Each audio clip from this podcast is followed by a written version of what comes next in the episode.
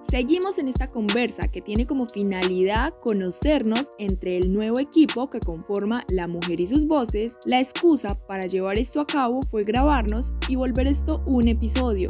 En este segundo fragmento hablamos un poco de nuestros imaginarios frente a quién puede ser o sentirse feminista y cuáles son nuestras expectativas frente al mismo tema a futuro. Yo creo que no tienen que hacer nada. De hecho, algo que me pasa frecuentemente es las conversaciones que tengo con mi mejor amiga. Nunca en la vida ella se ha catalogado como feminista, pero para mí ella ha sido feminista mucho antes de yo haberme auto eh, proclamado como feminista, ¿sí? Yo creo que no se necesita eh, algo en específico, sino esa mirada que yo tengo frente al mundo de una manera más amplia, tal vez rompiendo muchos prejuicios, aceptando mi cuerpo, mi ser, puede llegar a tener muchos postulados que se asemejan al feminismo estamos, eh, al menos tenemos algún pensamiento feminista, pero nos da miedo en este momento proclamarnos feministas. Se nos exige demasiado en este momento. Es como, ah, eh, si usted es feminista, entonces no puede ser católica y estar a favor del aborto. Ya teme decir como, no, de pronto soy feminista, pero no soy coherente en todo, entonces me van a juzgar por esto y eso. Lo único que uno tiene que hacer para ser feminista o cualquier cosa es cuestionarse. Aparte porque la incoherencia es lo más humano. Sí. es yo creo que es la característica inherente a la humanidad, la incoherencia. Una persona que sea libremente ya eh, creo que está encaminada totalmente en este mundo del feminismo. Yo sí sigo imponiendo sobre las otras como la coherencia, o sea, no, no voy a venir a decir aquí que no. Sí, o sea, no es como yo entiendo, no es la onda en la que deberíamos estar, pero yo sí muchas veces veo a chicas que no están siendo como coherentes con un montón de cosas y es como que la coherencia. como tiene que ser, todas deberíamos estar como rápido ahí. o sea, como que, punto. Sí, como que, que demora, pues, o sea, a pesar de que sé que es algo que es un proceso re personal y que obviamente yo no soy la más coherente. No sé, para mí es como un lugar donde uno mismo decide estar o no. O sea, como que vos no puedes imponerle a otra persona. Es como vos no puedes decir que alguien es gay, cada cual se ubica como en el lugar que quiere. O sea, vos no puedes decirle a alguien, ubicarlo en algo que Sí. O sea, como que no. Como que el primero no, o él o ella, o ella, o primero no se ubica. Yo personalmente no sé dónde estoy ubicada. Yo no podría decirme feminista en este momento. Me siento en un mar de aprendizaje y me da mucho susto catalogarme, eso que dice Valeria, en cualquier cosa. Y mucho más en una donde puedo sentirme tal vez como muy observada y como con como que me piden, supongo que también puede ser una posición cómoda. No lo tengo claro. Sáquenla del grupo. ¡Sáquenla ya del grupo! Creo que lo que decían anteriormente es que también hay que pensar que hay un montón de feminismos. Y claro. Que todas nos paramos tal vez de un feminismo diferente y que, y que tampoco desde ese feminismo entonces puedo exigirle a la otra ¿cierto? Como el actuar si yo pienso y soy de una manera.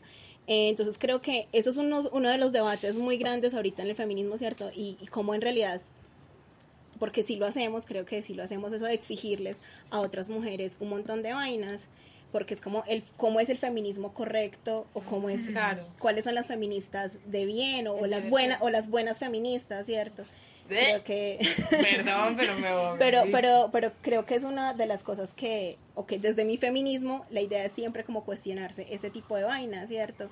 Porque tener que imponer a otra eh, unos estándares de los que tiene que cumplir si en realidad, pues nada, todas estamos acá aprendiendo y deconstruyéndonos un montón.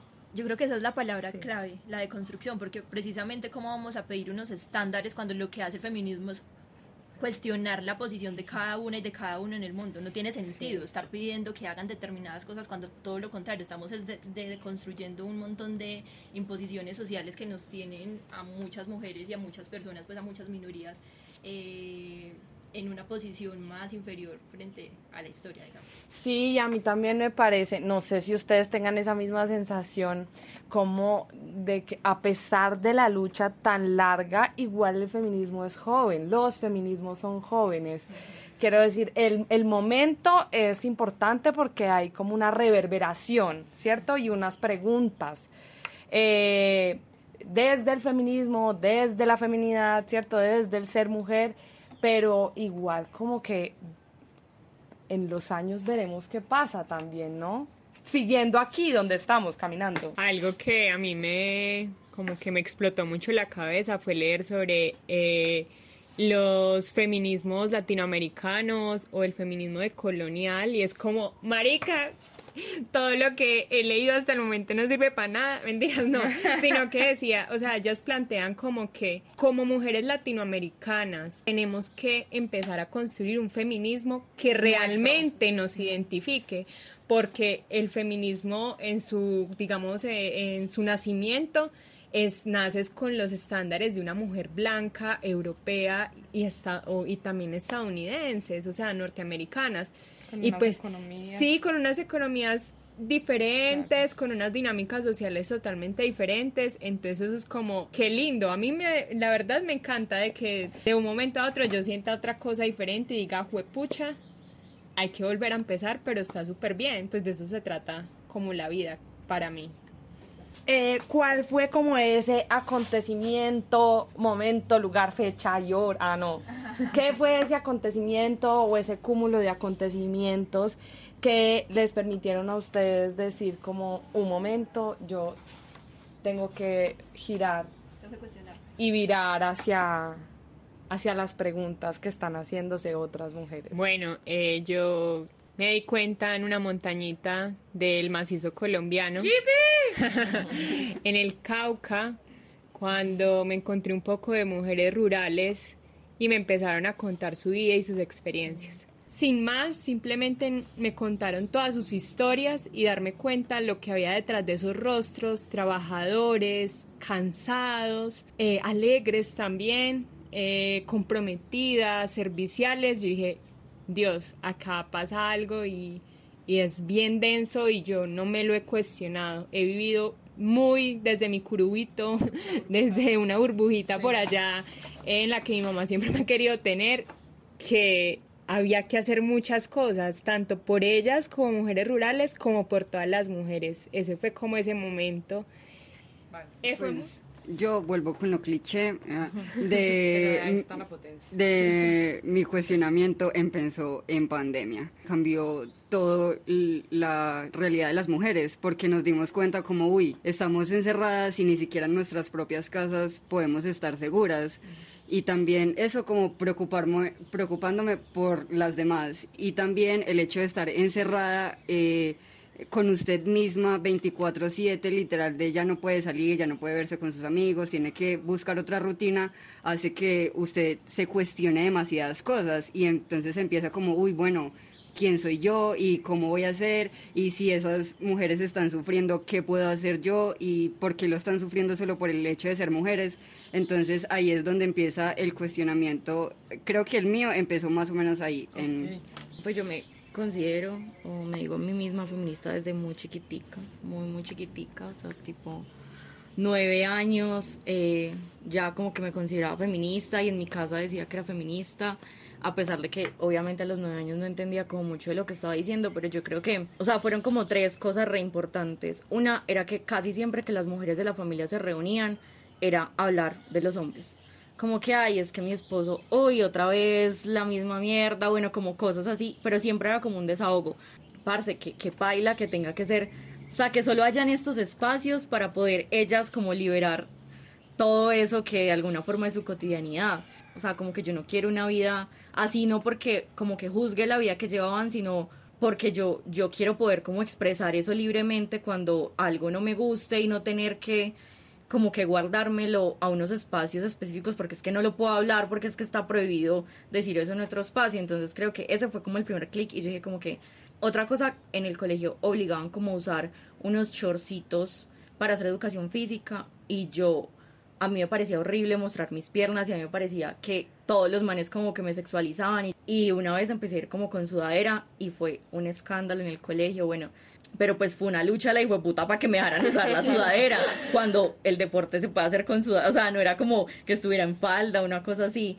Y otra cosa, o sea, como que todas esas vainas y empecé a usar Facebook, creo que eso fue como que como que las redes creo que a mí, como que a mí sí me marcó un montón porque yo empezaba a ver que todo lo que publicaban ciertas páginas de Facebook eran cosas con las que yo me sentía identificada y que esa cosa se llamaba feminista o feminismo. O sea, como que siento eso, voy por ahí y eso se llama feminismo. Entonces, como que como que eso sí, como que es, es eso, o sea, yo soy eso entonces.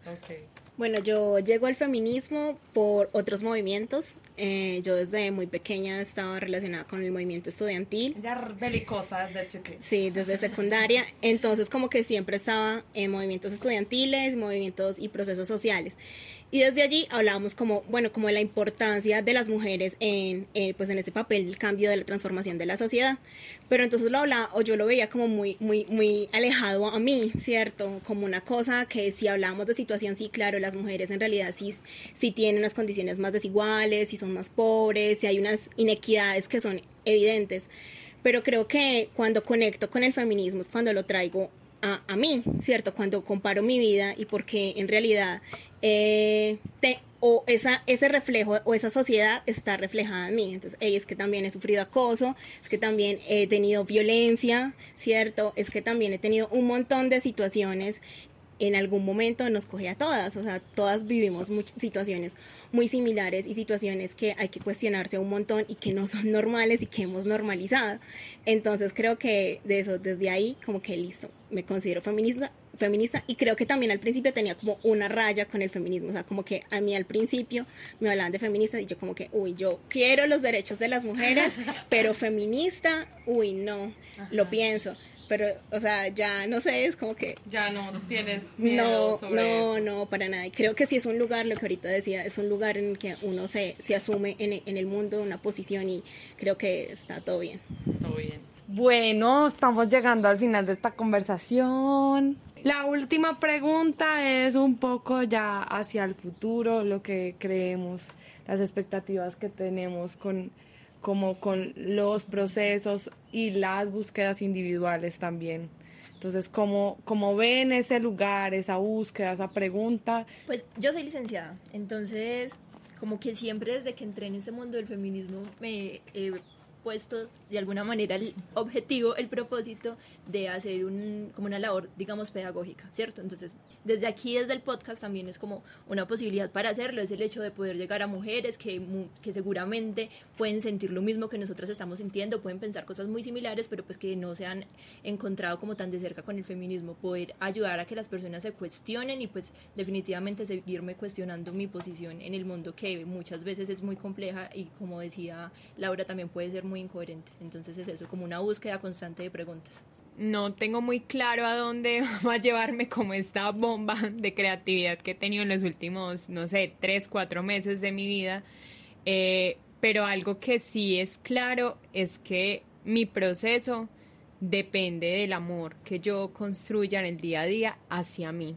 Entonces como que lo que yo veo a futuro es seguirme alimentando, conociendo y a partir de eso poder generar espacios en que tanto mujeres como hombres podamos seguir como construyéndonos y cuestionándonos y no, no se necesita llegar a un acuerdo, yo creo que no se necesita llegar a un acuerdo, sino simplemente el hecho de preguntarnos qué hacemos en el mundo.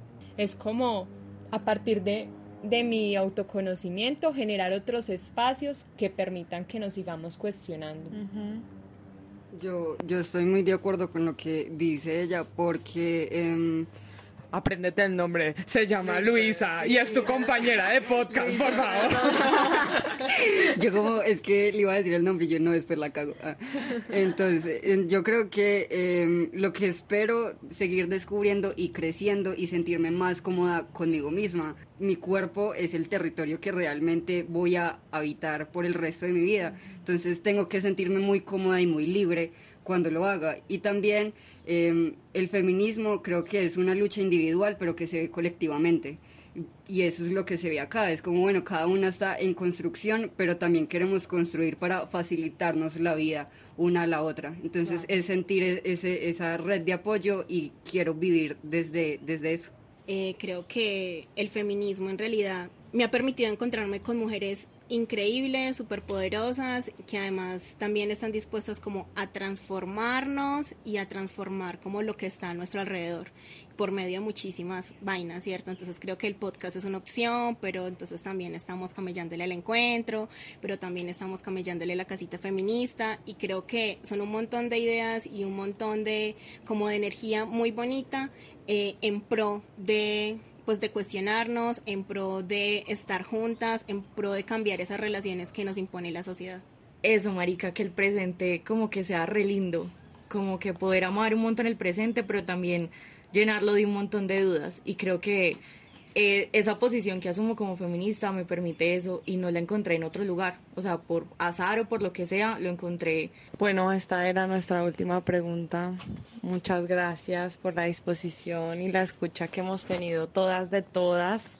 Este fue nuestro primer intento de conversación, la mujer y sus voces. Por último, contarles que tenemos como nuevas chicas a Luisa, a Valeria y a María Camila que van a ser parte y van a empezar a escuchar sus voces. sus voces, pero también van a escuchar sus ediciones, bueno, harán parte desde distintos frentes de este lugar y estamos muy contentas de, que este espacio crezca. Eh, nada. Hasta luego. Chao.